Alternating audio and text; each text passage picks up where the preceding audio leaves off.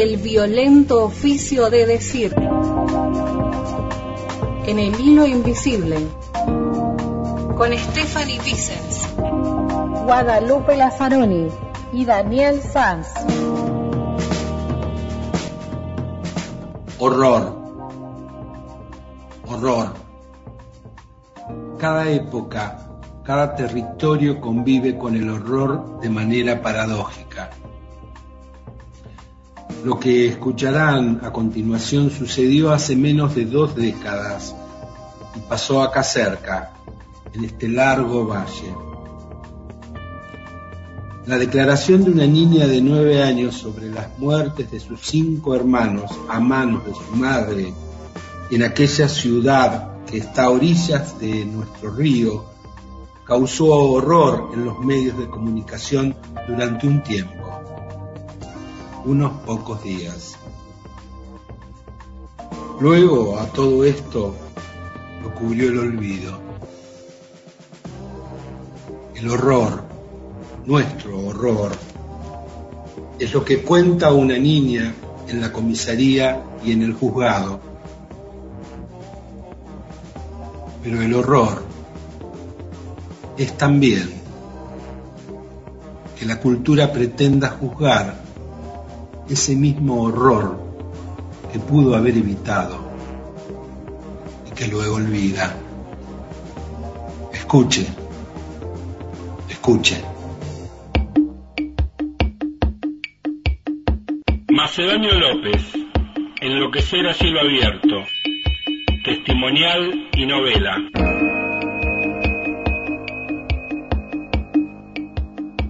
La peor parte de tener un trastorno mental es que la gente actúa como si no lo tuvieras.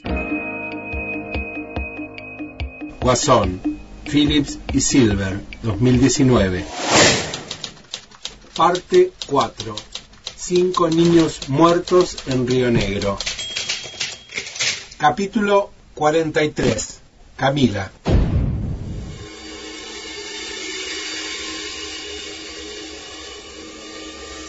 A Camila Dayana Gamino le tomaron declaración testimonial en la comisaría de Río Viejo el día en que vio a sus hermanos muertos, por la tarde.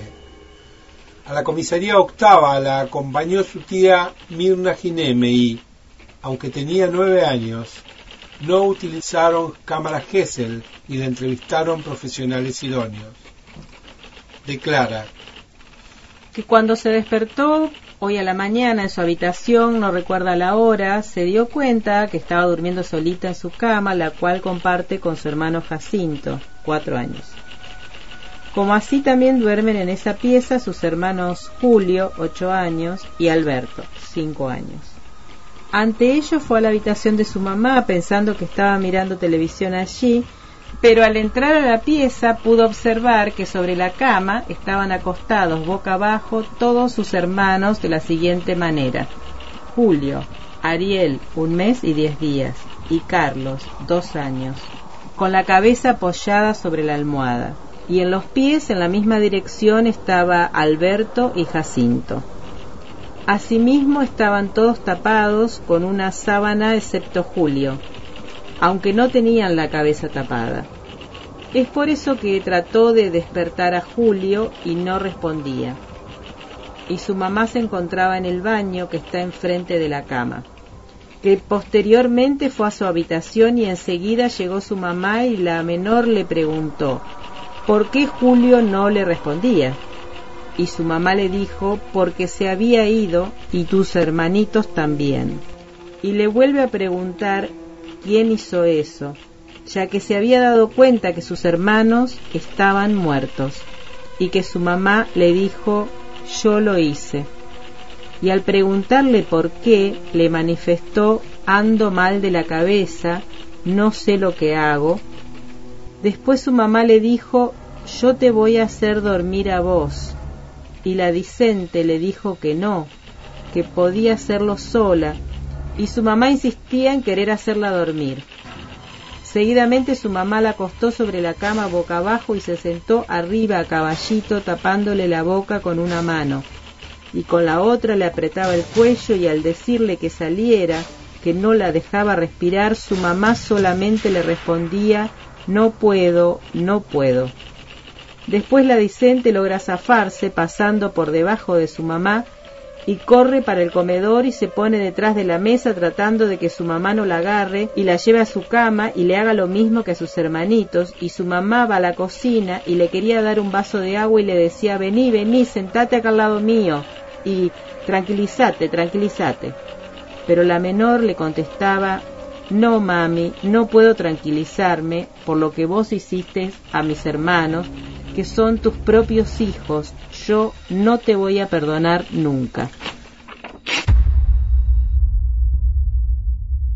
La casa tenía dos habitaciones, la cocina comedor por donde escapó Camila. Sale corriendo, abre la puerta de salida y se dirige a la casa de su abuela materna, donde le abre la puerta su hermana Macarena de 15 años y después su tía Mirna. Y primero se fue Macarena y después su tía, quedándose la Dicente con su prima. Seis días después volvieron a indagar a Camila en el juzgado de Río Viejo. Preguntado. Si unos días antes al hecho notó a su mamá nerviosa. Dijo que unos días antes, sin recordar cuándo exactamente, su mamá estaba sentada y la Dicente estaba de un lado y su hermano Julio del otro y abrazándolos bien fuerte su mamá dice Ojalá que venga la abuela, ojalá que venga la Mirni. Que entonces su mamá la mandó a sacar la basura y luego le pidió a ella y a Julio que fueran a buscar a su abuela por lo que salieron y fueron hasta la casa donde trabaja su abuela, y quien los atendió le dijo que ya se había ido con su prima Sofía, por lo que regresaron con su hermano a su casa y encontraron que estaba allí también su abuela y su prima Sofía. Le preguntaron si su mamá reaccionaba cuando se portaban mal. Dijo que a veces cuando hacían mucho lío sí los retaba, pero que si no era buena y en algunas oportunidades jugaba con ellos. Preguntaba si cuando vio a su hermano en la cama debajo de donde ella estaba durmiendo, ya era de día o todavía estaba oscuro, dijo que era como que estaba empezando a salir el sol.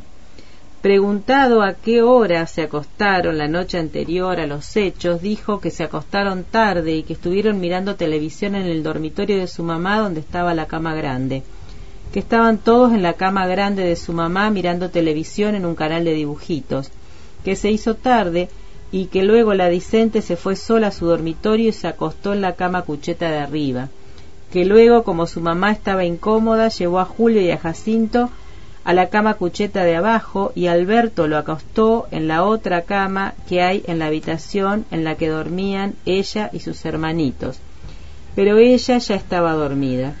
Los vio cuando se despertó porque tuvo la sensación de que se iba a caer, que luego siguió durmiendo, que en la cama de su mamá quedaron Carlos y Ariel, que cuando se volvió a despertar era temprano, pero ya era de día en ese momento sus hermanos Julio, Jacinto y Alberto no estaban en sus camas. Refiere que a la mañana, cuando se despertó y no vio a sus hermanos en las otras camas de la habitación donde estaba, fue a la pieza de su mamá para ver si estaban allí y los encontró a todos acostados en la cama grande, boca abajo, como ya lo mencionó en su declaración ante la prevención policial. Su mamá estaba en el baño, que trató de despertar a su hermano Julio y como no pudo volvió a la habitación y luego vino su madre a quien la Dicente le preguntó por qué Julio no despertaba. Y entonces su madre le dijo porque se fue. Allí la Dicente entendió que estaba muerto porque pensó se fue al cielo que le preguntó asombrada quién había hecho eso, a lo que su madre le respondió que ella porque estaba mal de la cabeza, que no andaba muy bien, que luego su madre le preparó la leche y luego Camila tendió las tres camas de la habitación. Macedonio López, Enloquecer a cielo abierto, testimonial y novela.